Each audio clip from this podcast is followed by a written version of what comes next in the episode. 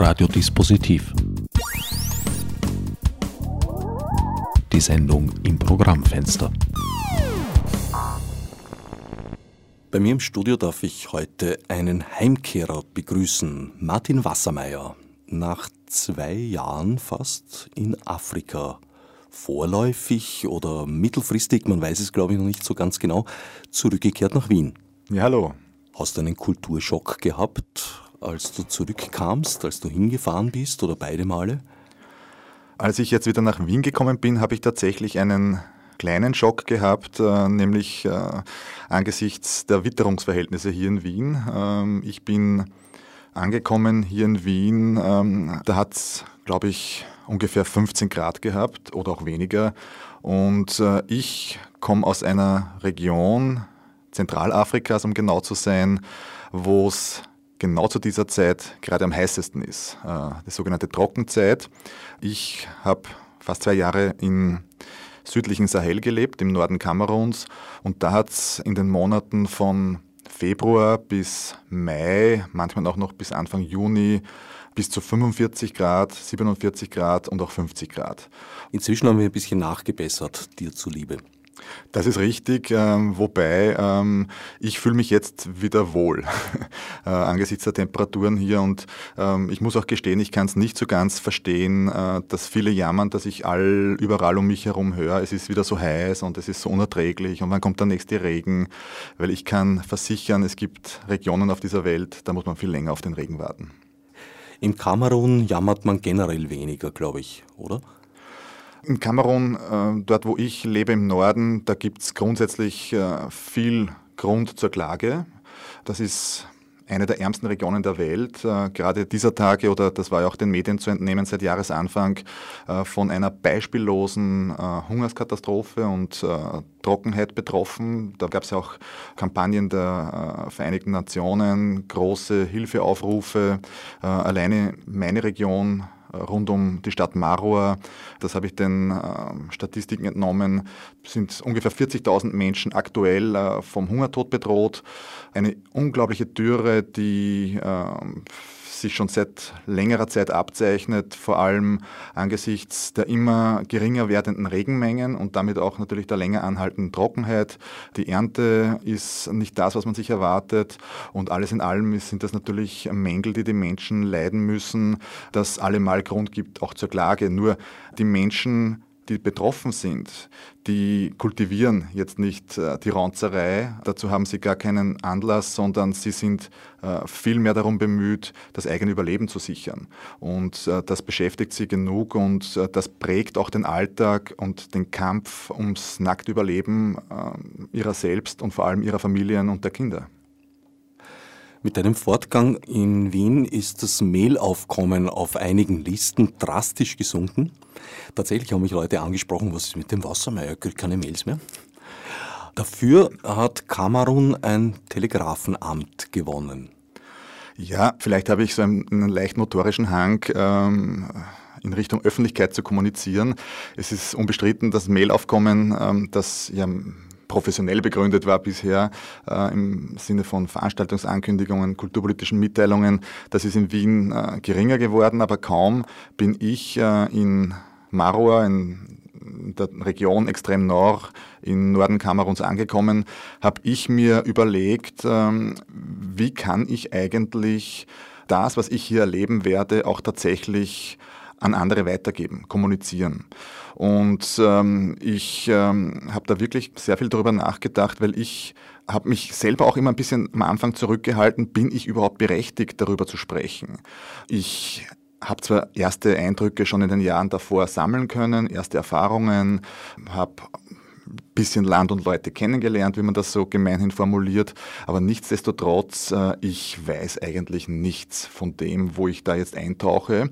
Und Deshalb habe ich mir überlegt, vielleicht sollte ich ein, eine virtuelle Instanz schaffen, die es mir möglich macht zu sprechen, aber wo ich mir auch gleichzeitig die Möglichkeit gebe, ein bisschen so auf, auf äh, vorsichtige Distanz zu sein zu meinen eigenen Beobachtungen. Und deshalb habe ich äh, schon gleich nach meiner Ankunft äh, in Marua im Norden Kameruns das sogenannte Telegrafenamt Avenue Kakatare eingerichtet, das nur eine Aufgabe hat, nämlich die sogenannten äh, Globalisierungserkundungen aus der Südperspektive. So wie Wien auch oder viele andere Städte und Regionen dieser Welt unterliegt selbstverständlich auch eine Stadt im Norden Kameruns den Realitäten unserer globalisierten Welt. Das wissen hier im, in Europa viele gar nicht, aber es ist tatsächlich so.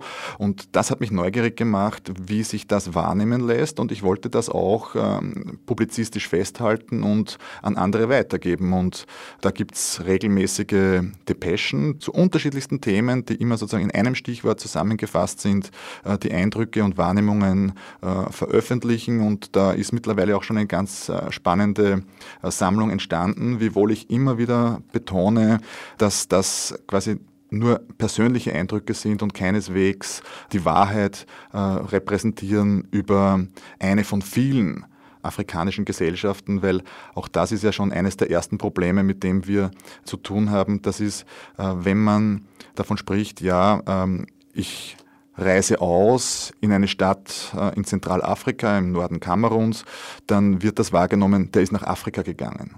Ja, äh, da wird völlig ignoriert, dass Afrika ein Kontinent ist, der mittlerweile 54 Staaten umfasst.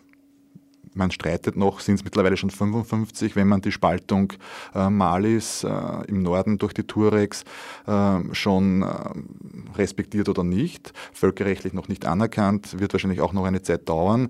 Mit tausenden Kulturen, tausenden Sprachen, unglaublich großen Differenzen, sei es klimatisch, sei es in der Vegetation. Und selbst Kamerun wird ja innerhalb Afrikas als Afrika in Miniatur bezeichnet, weil es quasi diese Vielheit des Kontinents im Kleinen widerspiegelt. Tatsächlich ist Kamerun ein kleines Land, aber klein äh, im innerafrikanischen Vergleich, das ähm, sich etwa mit 19 Millionen Einwohnern sehr klein ausnimmt, aber die Fläche des Staates ist immerhin eineinhalb Mal größer als die Bundesrepublik Deutschland. Und ähm, damit kann man sich schon auch mal die Dimension dieses Kontinents vor Augen führen. Und umso mehr muss man immer wieder appellieren, Afrika ist nicht Afrika, sondern Afrika ist die Summe einer Vielheit von Kulturen, Sprachen, Religionen und anderen Kennzeichen. In welcher Form kann man das Telegrafenamt genießen?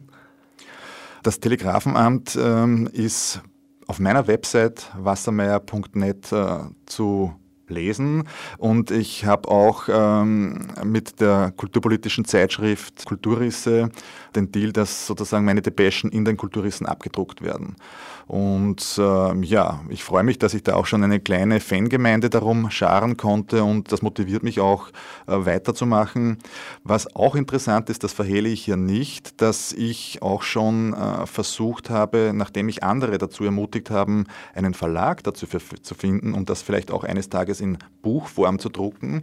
Und da ist ganz erstaunlich, dass die Verlage oder die Ansprechpersonen innerhalb der Verlage zwar jetzt auf einer persönlichen Ebene durchaus Interesse signalisiert haben, aber sie sagen, das Thema Afrika, auch hier wieder die Verallgemeinerung, das passt überhaupt nicht in unser Verkaufskonzept. Das verkauft sich nicht äh, und somit können wir das nicht berücksichtigen. Also das ist auch ganz interessant, sozusagen ähm, ein sehr realistisches Anschauungsbeispiel dafür, dass der Kontinent Afrika insgesamt in unserer alltäglichen Wahrnehmung, auch in der medialen Wahrnehmung sozusagen immer weiter runterrutscht außerhalb unserer, unserer äh, ja, Wahrnehmungsfähigkeit eigentlich.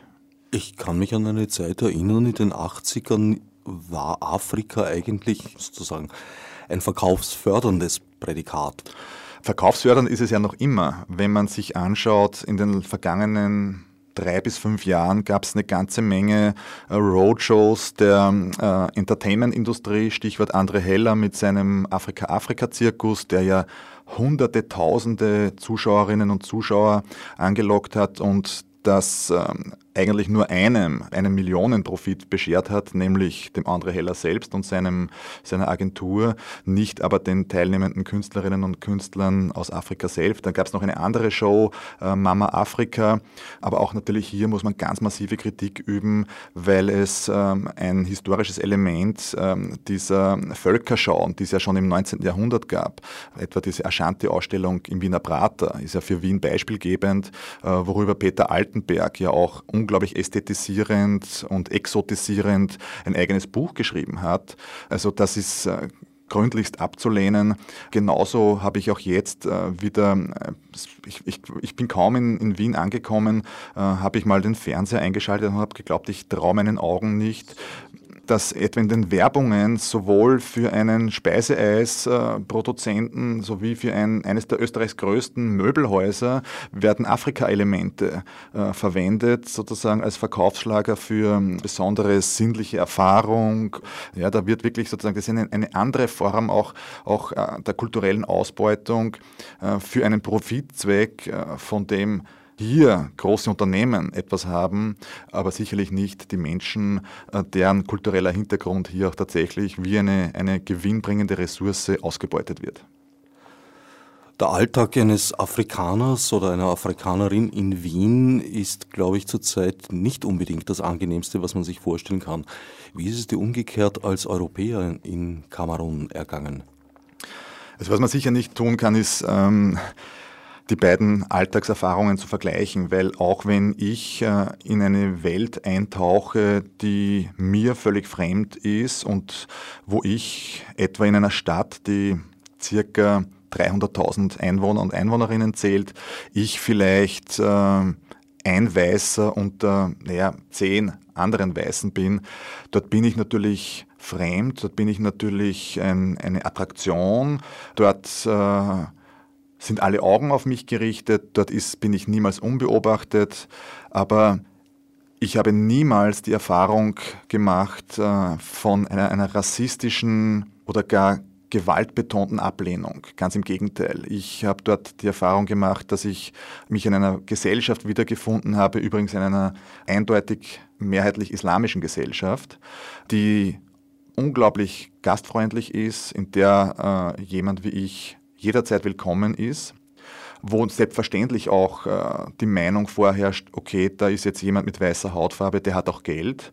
Damit muss man einen Umgang erlernen, dass ähm, selbstverständlich weiße Hautfarbe überhaupt nicht bedeutet, vermögend zu sein, sondern ähm, wiewohl natürlich auch ich in einer gewissen privilegierten Situation bin, keineswegs immer nur mit der prall gefüllten Geldbörse herumlaufe und, und ich versuche auch eine gewisse Form von Bescheidenheit etwa in meiner Kleidung oder sozusagen mich auch ähm, hier relativ wenig auffällig äh, zu gebärden. Und also insgesamt ist das ein, ein, ein Setting, das überhaupt nicht zu vergleichen ist mit den, mit den äh, zum Teil sehr brutalen rassistischen Erfahrungen, die äh, Menschen schwarzer Hautfarbe hier in einer weißen Mehrheits Mehrheitsgesellschaft machen müssen. Das ist mal gemeint, im Süden Kameruns sei die Situation anders. Ja, wie gesagt, also Kamerun ist ja sehr heterogen, ähm, sowohl was die Sprachen betrifft, als auch was die Kulturen betrifft, äh, auch was die Geschichte betrifft. Und ähm, der Süden Kameruns ist also nicht nur, dass er was klimatisch und äh, was die Vegetation betrifft, eher sehr tropisch ist, äh, mit hoher Luftfeuchtigkeit. Dort ähm, ist auch äh, historisch gesehen der größte Anteil geleistet worden in der Dekolonialisierung. Das heißt, die Widerstandskräfte, die letztendlich äh, den Staat Kamerun äh, nach bitteren Kämpfen und Kriegen in eine Unabhängigkeit führen konnten. Äh, der Blutzoll wurde im Süden geleistet und das ist natürlich auch noch stärker manifestiert in so etwas wie einer kollektiven Erinnerung wenn, wenn, wenn ich dort als Weißer ankomme, muss ich schon eher damit rechnen, auf Aggressionen zu stoßen, wo man mir sagt, hey, Weißer, äh, wir haben dieses Land befreit, äh, schleich dich nach Hause, geh dorthin, äh, wo du hergekommen bist. Äh, am meisten oder am häufigsten ist das dann auch noch mit der, mit der interessanten Erfahrung gepaart, dass alle mich für einen Franzosen halten. Das hat natürlich auch mit der äh, französischen Kolonialgeschichte zu tun. Im Norden ist das anders, weil hier quasi die Opposition eine, einen anderen äh, historischen Stellenwert hatte. Der, der Norden ist bis heute weitgehend fernab von den politischen Zentren. Das heißt, auch wenn es um Widerstand und Unabhängigkeitsbewegungen geht, das spielt sich natürlich rund um die Zentren ab und dort, wo auch die äh, Regionen stärker bevölkert sind. Und der Norden ist sehr karg, ist auch politisch stark vernachlässigt, äh, infrastrukturell stark vernachlässigt. Äh, damit hat das auch eine andere historische Bedeutung. Hat das geografische Gründe? Das hat äh, zum Teil geografische Gründe, weil natürlich dieses äh, große Land ähm, historisch ähm, nicht so einfach erschlossen werden konnte, aber da gab es auch politische Interessen. Ja. Das ist ähm, sehr komplex, dass das politische System Kameruns insgesamt ja sehr fragil ist und ich vergleiche das immer ganz gern mit dem politischen Experiment Jugoslawiens, weil es haben sich ja mit Jugoslawien immer große Utopien und Hoffnungen verbunden, dass tatsächlich innerhalb eines äh, staatlichen staatlichen Gebildes unterschiedlichste Religionen, Sprachen, Kulturen äh, friedlich zusammentun können und quasi ihren Staat, die Organisation ihrer unterschiedlichen Gesellschaften als gemeinsames Projekt auffassen. Ja. Jugoslawien ist historisch gescheitert, das wissen wir. Äh, ein viel komplizierteres äh, Projekt sind afrikanische Staaten. Da möchte ich das keineswegs nur auf Kamerun beschränken. Äh, es gibt auch andere. Nigeria ist ja jetzt gerade deshalb ein großer Krisenherd mit äh, bürgerkriegsähnlichen Ausschreitungen, äh, terroristischen Übergriffen auf allen Seiten. Der Konflikt zwischen Nord und Süd ist tagtäglich in den Zeitungen zu lesen, in Mali ebenso. In der Elfenbeinküste haben wir es äh, schon viele Jahre hinter uns. Auch das konnte nur mit militärischer Gewalt befriedet werden und äh, alles in allem bedeutet das immer weniger Demokratie. Und ähnlich ist es in Kamerun, wo es noch verhältnismäßig ruhig ist, aber das ist keineswegs auf Dauer gewährleistet. Und ähm, da wird es noch spannend, wie das weitergeht. Hast ja schon gesagt, Kamerun war französische Kolonie. Wie hat sich dieser Weg in die Selbstständigkeit, so grob gesagt, abgespielt? Vielleicht darf ich da ganz kurz noch vorwegschicken, dass Kamerun nicht nur französische Kolonie war, sondern zuallererst äh, deutsche Kolonie. Nämlich noch äh, aus der Zeit äh, der Regentschaft von Bismarck wurde Kamerun schon äh, Ende des 19. Jahrhunderts deutsch kolonisiert. Genau genommen hat diese Kolonie ein Ende gefunden, exakt zur Mitte des Ersten Weltkriegs 1916, als die deutschen Truppen in Kamerun, im Norden Kameruns übrigens von äh, französischen Armeen geschlagen wurden äh, und äh, damit äh, die deutsche Kolonialzeit äh, militärisch beendet wurde.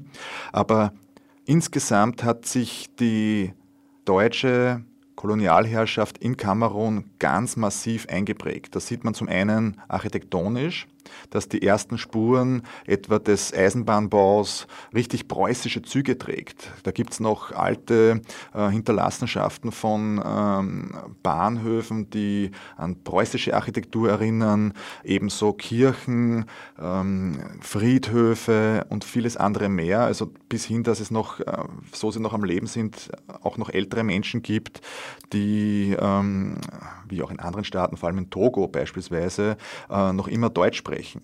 Da gibt es auch bis heute noch in Deutschland interessanterweise ein Interesse, dieses Kulturerbe zu erhalten. Die deutsche Regierung gibt noch immer viel Geld aus, um etwa die Kirche am Meeresstädtchen äh, in Kribi zu erhalten und zu betreiben. Gibt es ja. noch eine Gemeinde?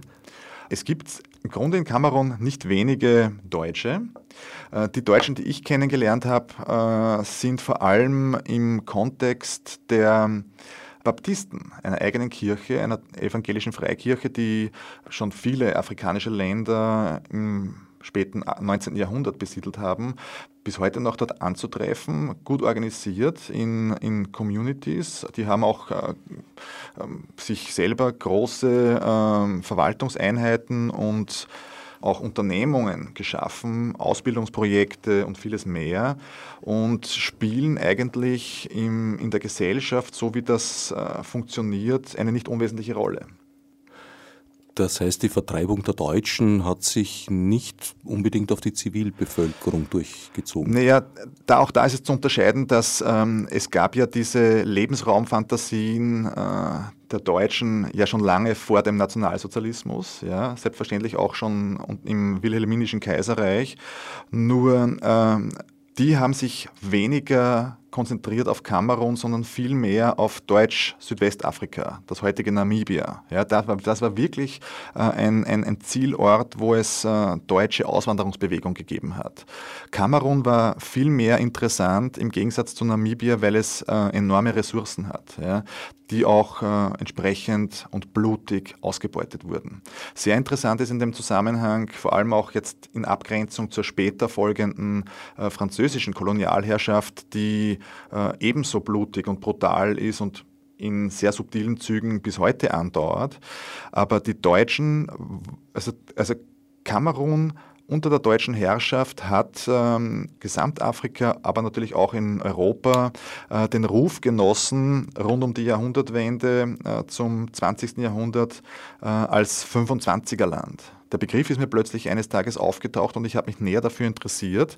Und dieser Begriff ähm, 25er Land hat tatsächlich mit ähm, den Realitäten der Kolonialausübung zu tun, wo Menschen Kameruner, Kamerunerinnen teilweise für Bagatelldelikte einer Prügelstrafe ausgesetzt waren und die war immer genau bemessen mit 25 Stockschlägen auf den Rücken. Ja? Und das klingt für uns jetzt so, so, so, so gar nicht unmittelbar oder gar nicht so lebenserfahrbar, aber das war in den meisten Fällen tödlich. Ja? Und ähm, auch wichtig in dem Zusammenhang ist darauf hinzuweisen, dass man das eigentlich in Deutschland sehr genau gewusst hat, dass es diese Praxis gibt. Ähm, es gibt ganze Aktenschränke voll von Parlamentsprotokollen, wo im damaligen Deutschen Reichstag, vor allem von der sozialdemokratischen äh, Opposition, diese Praxis ganz massiv kritisiert wurde. Das war auch in allen Zeitungen nachzulesen.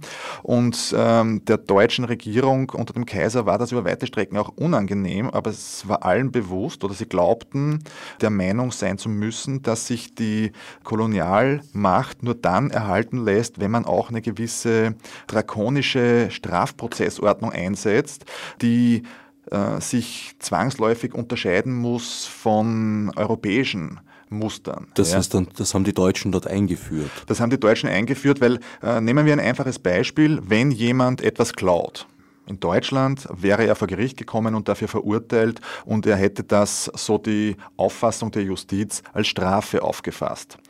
Bei Kamerun hat man geglaubt, die Menschen leben sowieso so schlecht und ähm, im Elend und in der Misere, dass eine Gefängnisstrafe für sie ja fast äh, nicht als Strafe aufzufassen wäre, sondern das wäre ja fast das für sie wie ein Urlaub. Und deshalb muss man äh, der Härter zulangen und deshalb wurde diese Prügelstrafenform eingeführt äh, mit den bekannten Folgen. Ja. Und das hat äh, schon zur damaligen Zeit, und man darf nicht vergessen, dass die Kolonialherrschaft, äh, so sehr sie insgesamt gesellschaftlich geduldet wurde, zu dieser Zeit, vor allem zu Beginn des 20. Jahrhunderts, sehr wohl unter Menschenrechtsperspektive äh, diskutiert und kritisiert wurde und auch viele ähm, kritische äh, Stimmen äh, gehört hat, aber insgesamt ähm, nur mit Gewalt letztendlich durchgesetzt werden konnte. Wie ist das Andenken an die Deutschen, beziehungsweise wie wird die heute noch vorhandene deutsche Population in Kamerun behandelt? Also ganz vorzüglich. Ähm, es ist auch so, dass ähm, mit wem man immer auch spricht, ähm, eher eine positive Erinnerung äh, verbunden ist an die deutsche Herrschaft.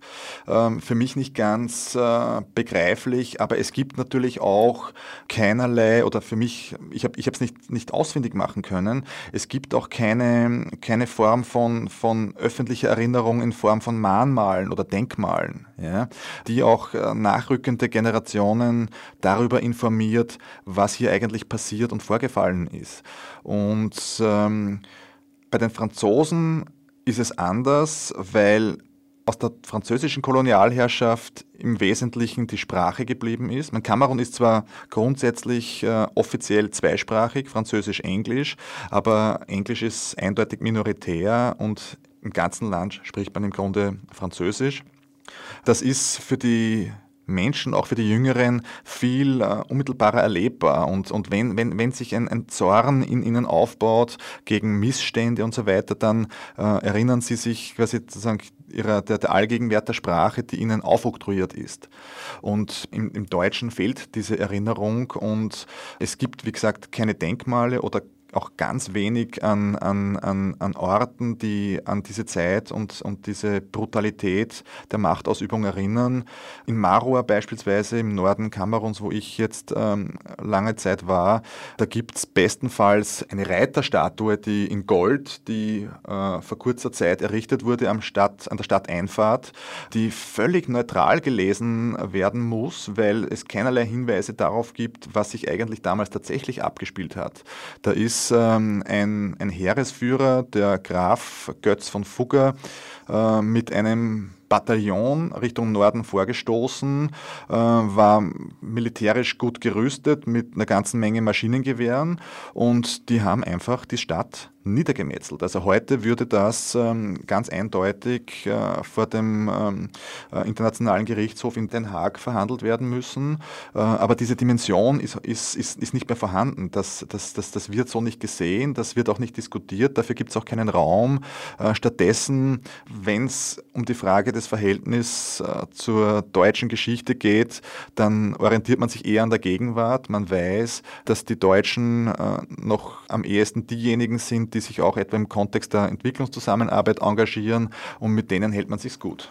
Aber was hat dieses Denkmal dann für eine Bedeutung? Das ist äh, relativ schwer zu erschließen. Ähm, es ist mal da und ähm, möchte fast daran erinnern, es, es sei es ein heldenhafter Kampf in der Verteidigung gewesen. Äh, aber es lässt sich nicht herauslesen, dass diese Verteidigung der Stadt damals völlig aussichtslos war. Äh, ein, ein, ein ungleicher Kampf zweier militärischer Systeme. Die einen noch mit dem Schwert in der Hand, die anderen mit den tödlichen Maschinengewehren. Und ähm, in der Stadt gibt es eigentlich keinerlei Hinweise mehr darauf, darauf, wie brutal sie letztendlich in dieser Zeit bis 1916 unterdrückt wurde. Wie ging das dann nach dem Wechsel zu Frankreich weiter? Auch da sehr unterschiedlich. Ähm, zunächst äh, wurde ja Kamerun geteilt zwischen den äh, Briten und den Franzosen und ähm, da gab es noch lange Verschiebungen quasi der Staatsumrisse. Das ist ja überhaupt ein Problem in Afrika, dass äh, die Staaten zum Teil ja in der Nachkriegsordnung am, am Reißbrett entwickelt wurden. Übrigens eine der Ursachen für viele der Konflikte heute, weil die einfach so willkürlich gezogen sind, dass äh, nicht nur äh, ganze Stämme und auch Familien äh, getrennt wurden, sondern auch äh, ursprünglich gewachsene Kulturen einfach auseinandergerissen sind. Und ähm, die französische Kolonialverwaltung hat sicherlich ähm, zunächst sich dahingehend äh, sehr brutal ausgedrückt, dass die Franzosen ja immer äh, sehr zentralisiert verwalten und alles quasi an einem Ort konzentriert haben, während die Deutschen äh, eher noch dezentraler waren. Und damit sind natürlich die Regionen, auch die Selbstverwaltung der Regionen über weite Strecken entmachtet worden. Selbstverständlich ist es so, dass auch Kolonialherren nicht umhin können, auch mit lokalen Autoritäten zu kooperieren. Das war vielfach auch im im Interesse äh, der lokalen Autoritäten, weil die natürlich auch davon profitieren, wenn sie es mit den neuen Herren gut stellen. Äh, aber insgesamt hat das natürlich ein, ein, ein kulturell gewachsenes Gefüge äh, sehr nachhaltig äh, zerstört und hat sich so festgeschrieben, dass man ja heute noch, äh, da gibt es eine ganze Menge auch äh, postkolonialer Literatur dazu, noch immer von dem Begriff France-Afrique spricht, dass auch fünf Jahrzehnte nach der offiziellen Unabhängigkeit gerade auch der französische Einfluss in Afrika, vor allem auch in Zentralafrika, so massiv und so präsent ist, dass eigentlich die Unabhängigkeit bestenfalls eine Unabhängigkeit auf dem Papier anzusehen ist. Wie wurde die überhaupt erreicht, die Unabhängigkeit? Du hast vorher von kriegerischen Auseinandersetzungen im Süden gesprochen.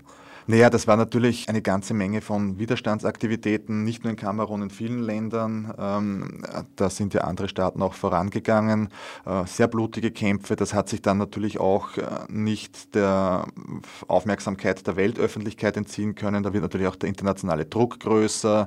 Dann haben auch äh, die Kolonialmächte gesehen, dass sie à la longue militärisch nichts ausrichten können, weil selbst der totalitärste Staat kann letztendlich einen Widerstand oder den Freiheitswillen nicht unterdrücken. Der Freiheitswille wird vielleicht an einer Stelle unterdrückt, dann bricht er an zwei weiteren Stellen wieder auf. Äh, er sucht sich äh, auf intelligente Weise andere Kanäle und, und kommt an die Öffentlichkeit, motiviert wieder andere und je höher der Unterdrückungsgrad, umso mehr steigt der Zuspruch äh, für den Befreiungsdrang.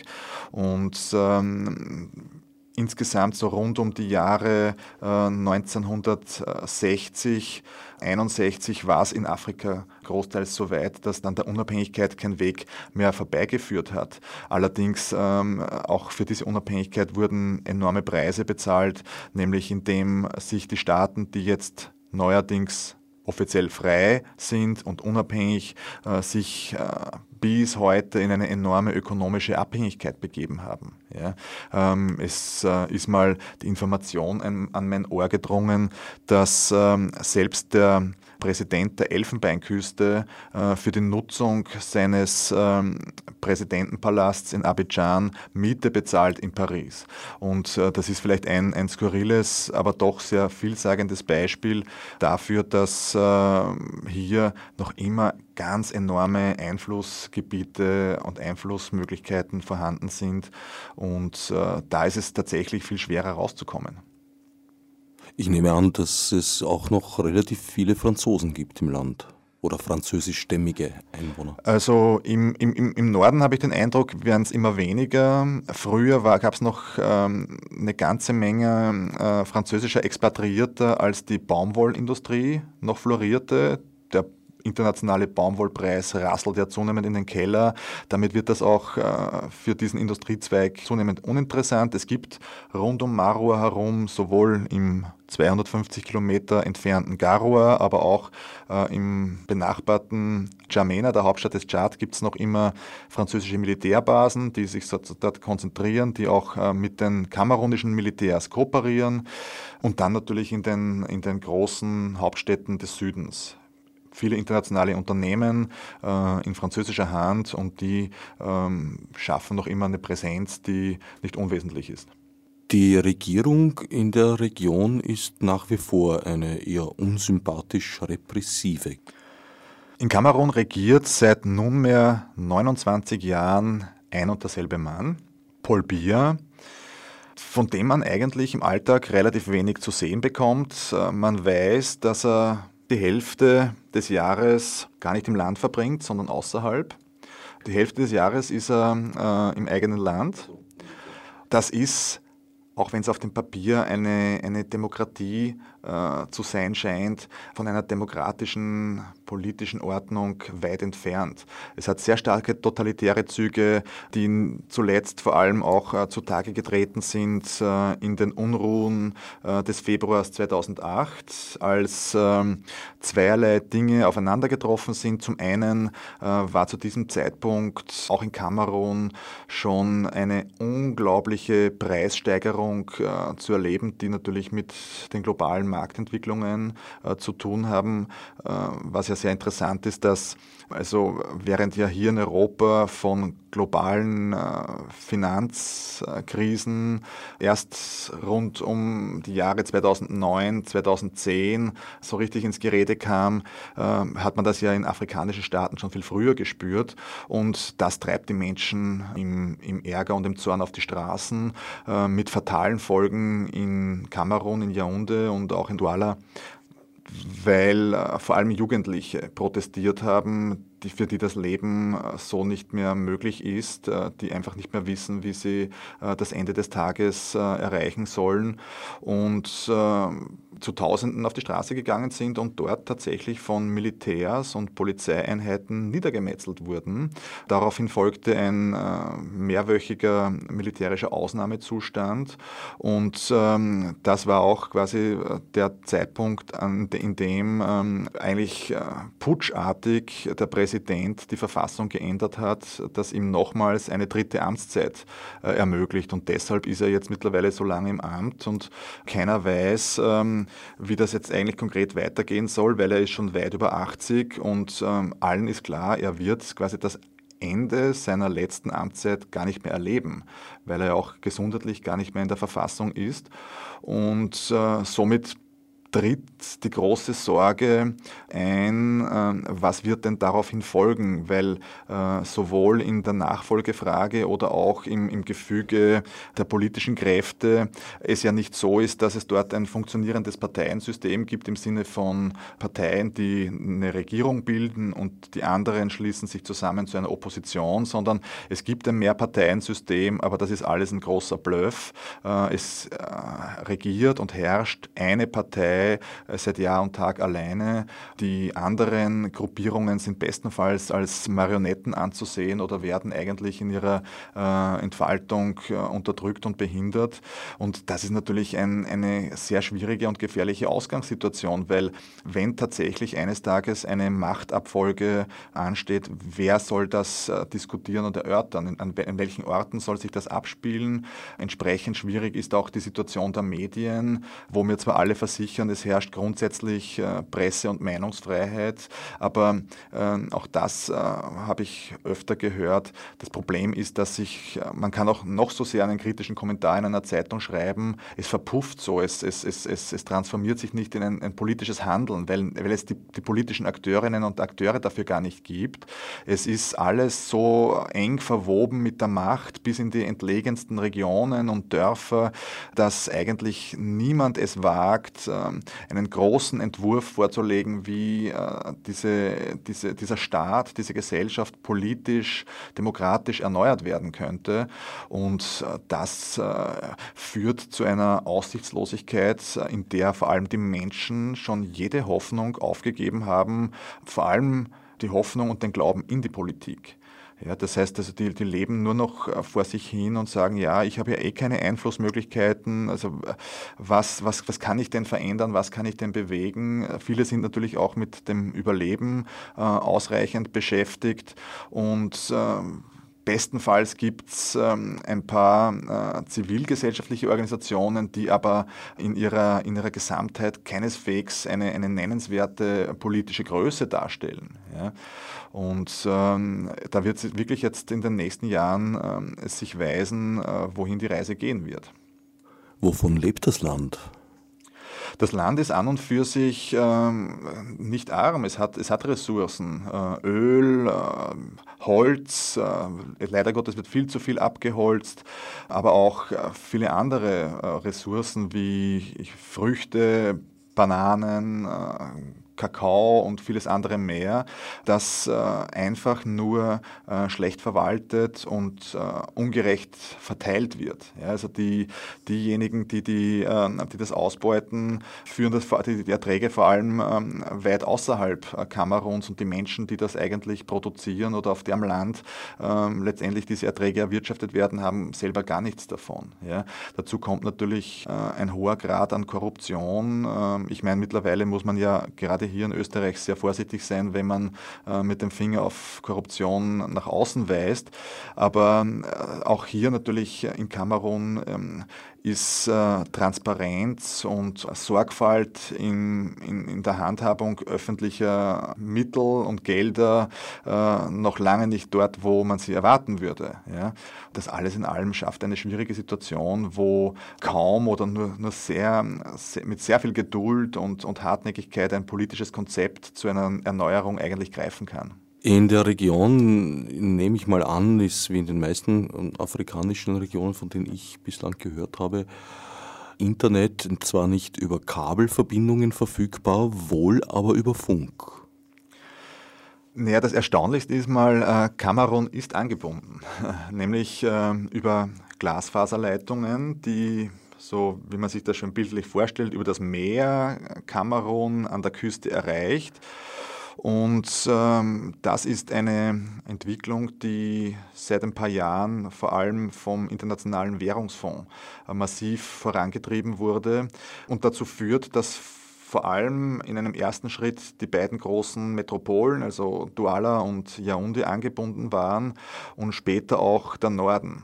Was auffällt dabei ist, ähm, dass es zwar diesen technologischen Fortschritt gab, aber keineswegs alle davon profitierten. Ja, ich selber habe äh, beispielsweise vergangenes Jahr der ersten Jahreshälfte für meine Forschungszwecke die Universität in Yaoundé besucht, die eine eigene Medien- und äh, Informatikabteilung äh, unterhält und tatsächlich auch über Räume verfügt, die ganz gut ausgestattet sind. Das heißt, die Studierenden finden dort äh, Computer vor, Bildschirme, sogar Flatscreens und, und hätten eigentlich die besten Voraussetzungen, damit was zu machen.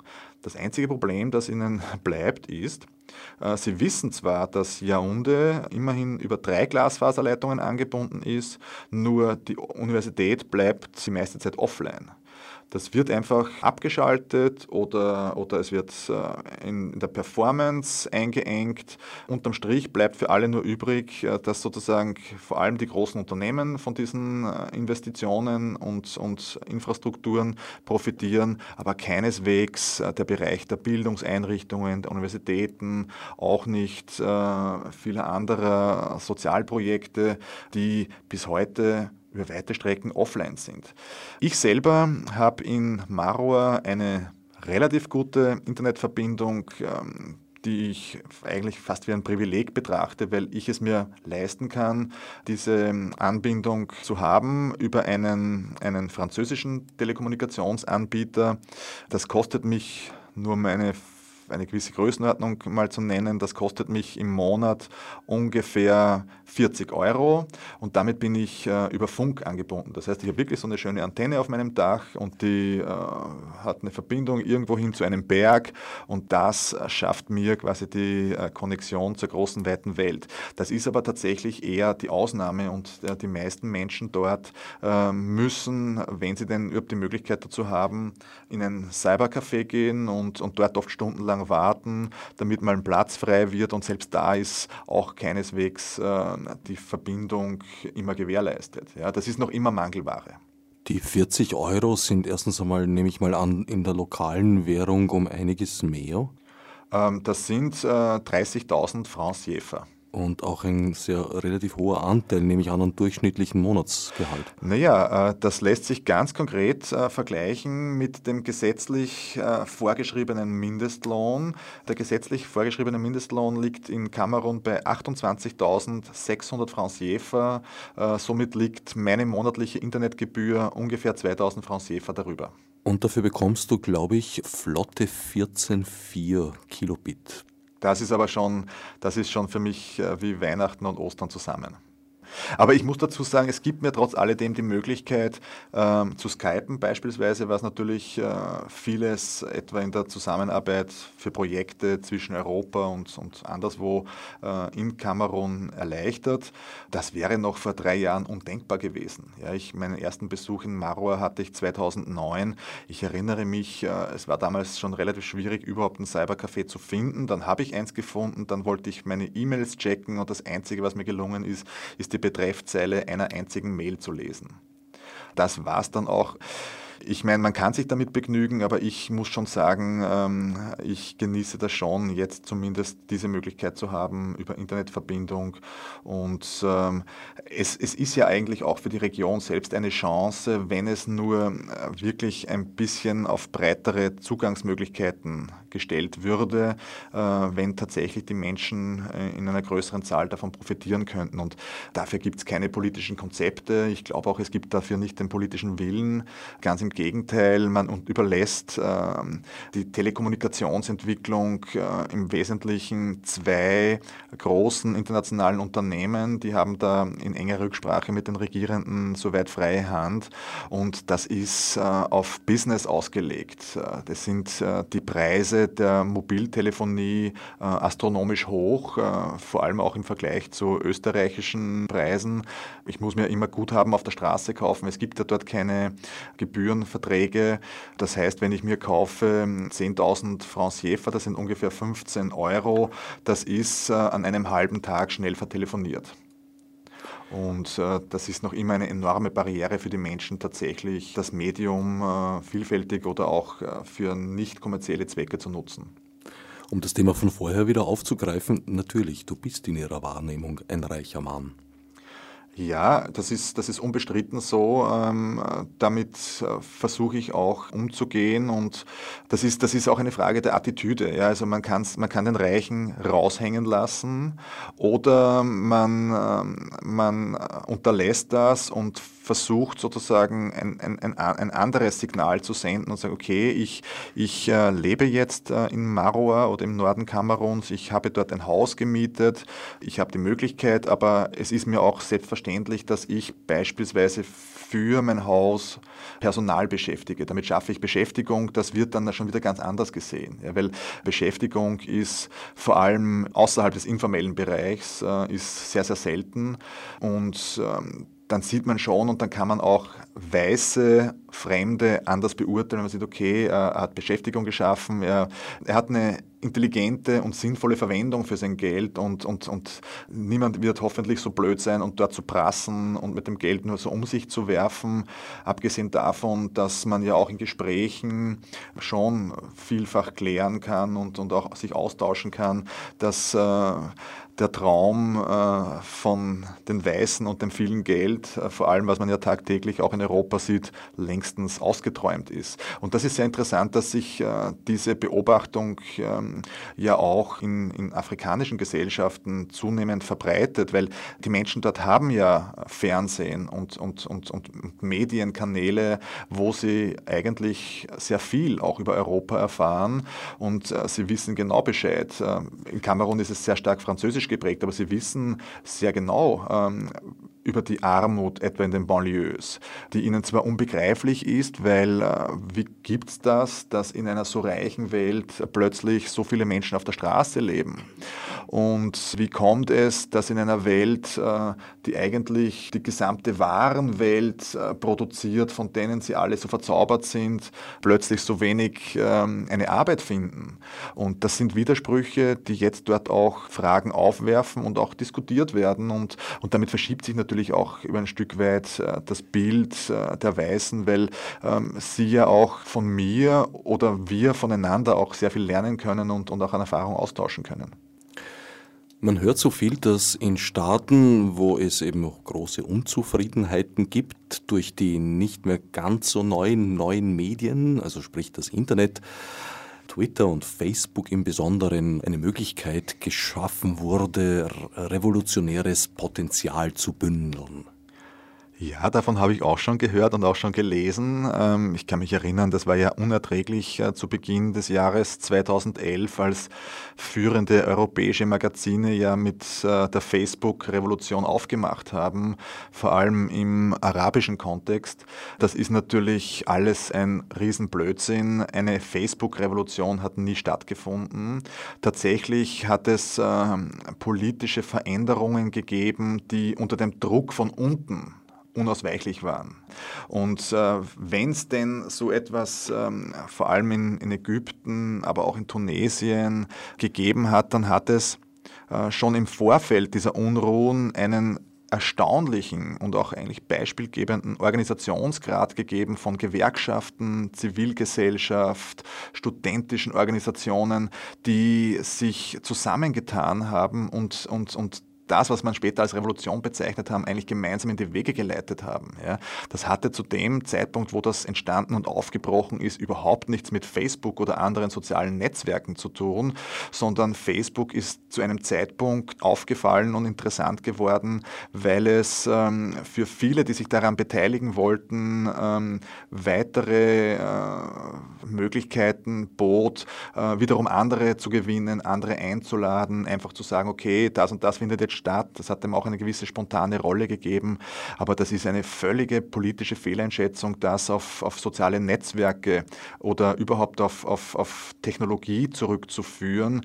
Ganz im Gegenteil, man muss da eher sogar ein, ein kritisches Auge drauf haben, wenn ich daran erinnere, dass ja beispielsweise auf den Druck der ägyptischen Regierung der englische Provider Vodafone, der ja in Ägypten, ich weiß nicht wie viele Millionen äh, Kunden hat, einfach äh, vom Netz gegangen ist, einfach abgeschaltet hat, damit niemand mehr SMS schicken konnte, um sich, ich weiß nicht, für eine kleine Demo da oder an der Straßenecke eine Manifestation oder dort eine Besetzung zu organisieren. Und äh, man darf ja nicht vergessen, diese Unternehmen sind ja nicht gezwungen abzuschalten. Keine Macht dieser Welt kann sie zwingen abzuschalten. Ja? Äh, sie wurden von einer Regierung ersucht und dazu aufgefordert und die haben das gemacht, wahrscheinlich in der Hoffnung oder sogar sehr wahrscheinlich in der Erwartung, dass sie damit mit den Regierenden weiterhin gut im Geschäft bleiben. In Kamerun ist ja Ähnliches passiert, hast du mal erzählt mit Twitter. Ja, in Kamerun ist Ähnliches passiert, wobei es da keineswegs so äh, den politischen Kontext dafür gab. Aber es ist tatsächlich so, dass ähm, rund um den Februar, März ähm, die Regierung offensichtlich befürchtet hat, dass es unter dem Eindruck des arabischen Frühlings jetzt auch südlich der Sahara zu so etwas kommen kann wie Massenprotesten, Unzufriedenheitsartikulationen gegen die Regierung. Und äh, es war ja auch der Jahrestag zu den Unruhen äh, Februar 2008. Und ähm, die Regierung hat nichts anderes gemacht, als äh, sich mit dem ähm, Mobiltelefonanbieter MTN einfach zu ersuchen äh, oder aufzufordern, den Twitter-Dienst für Mobiltelefone einfach abzuschalten. Die haben das auch tatsächlich gemacht für ein paar Tage, was eigentlich im Land soweit unbemerkt geblieben ist vor allem schon aus dem Grund, äh, und das ist ja auch sozusagen das, das Interessante dabei, weil es gibt zwar Abermillionen von MTN-Usern in Kamerun, aber kaum jemand hat technisch die Möglichkeit, einen Twitter-Dienst zu nutzen. Ich habe mir mal eine Statistik äh, angesehen. Es ist bestenfalls einer von 50, der überhaupt technisch in der Lage ist, diesen Twitter-Dienst zu nutzen und einzusetzen. Äh, das heißt, äh, wenn man alle potenziellen Twitter-User von MTN zusammenrechnet, erreicht man äh, nicht einmal eine Größe von 1%, wo wir natürlich wissen, dass 1% äh, der MTN-User keine politische Gefahr zu erwarten ist. Ja. Aber gleichzeitig ähm, ist es auch ein ähm, interessantes Indiz der Überschätzung dieser Technologie der Regierenden, die quasi schon präventiv äh, sich selber vorbereiten und versuchen und experimentieren mit Zensurmaßnahmen. Und ähm, das ist tatsächlich ein, ein, ein sehr gefährlicher Trend, der sich hier abzeichnet, weil äh, zum einen während ähm, im arabischen Raum das noch sehr stark beobachtet wurde und, und auch kritisiert wurde von der Weltöffentlichkeit, nimmt diese Aufmerksamkeit schon südlich der Sahara rapide ab. Dafür interessiert sich niemand mehr. Und äh, das ist ja auch der Grund, warum wir vieles nicht wissen, etwa was sich tatsächlich in dieser äh, Streitfrage der Präsidentschaft in der Elfenbeinküste tatsächlich abgespielt hat, weil wir viel zu wenig darüber wissen. In Kamerun ist es ähnlich und in vielen anderen Staaten genauso. Und äh, das ist natürlich die Stärke der Regierungen und die Unternehmen spielen hier mit, anstatt dass sie sich auf die andere Seite stellen und sagen, okay, wir haben die technischen Möglichkeiten und lasst sie uns doch äh, nutzen für eine, eine bessere Welt. Nein, sondern die wollen kurzerhand gut im Geschäft bleiben mit den Regierungen. Regierenden?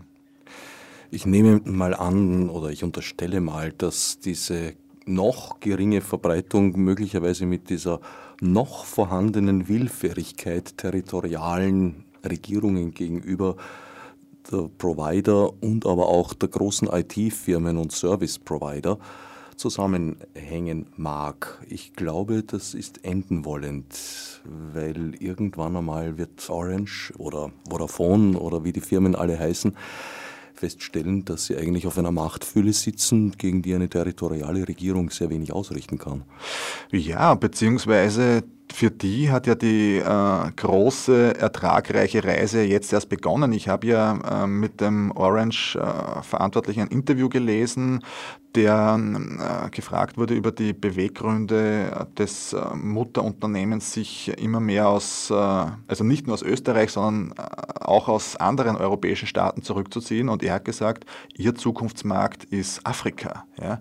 Dort äh, ist der große Reibach zu machen und äh, die stehen erst in den Startlöchern. Ja? Die haben zwar schon, ich weiß nicht, wie viele Abermillionen Verträge mit afrikanischen Nutzerinnen und Nutzern, aber da ist noch vieles möglich und vieles offen und das wird noch kräftig ausgebeutet und ähm, da gibt es auch viel nachzuholen.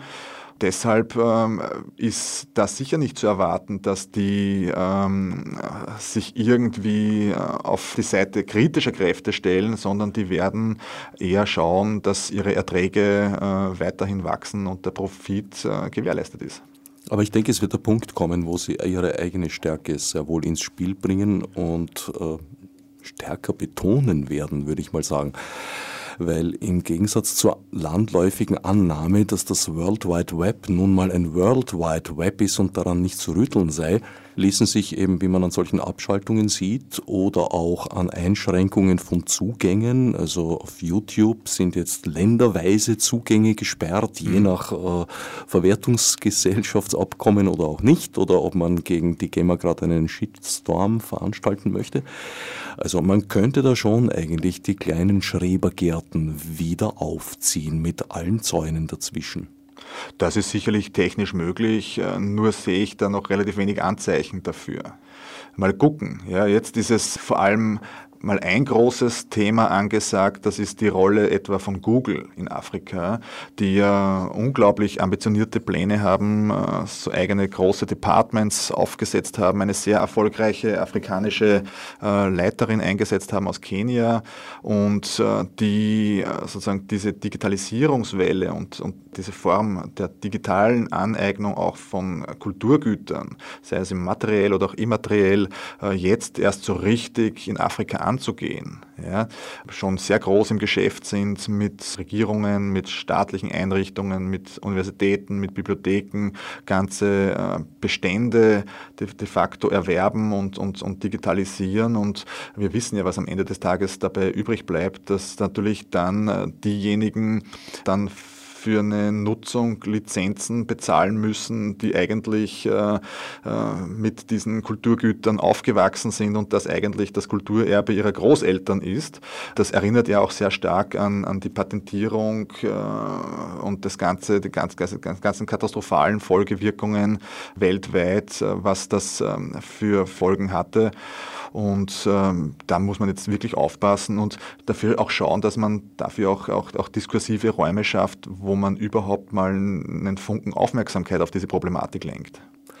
Damit sind wir leider schon am Ende dieses Programmfensters angelangt. Eigentlich wären wir jetzt so thematisch am Beginn einer neuen Sendung, aber die lassen wir vielleicht ein anderes Mal folgen.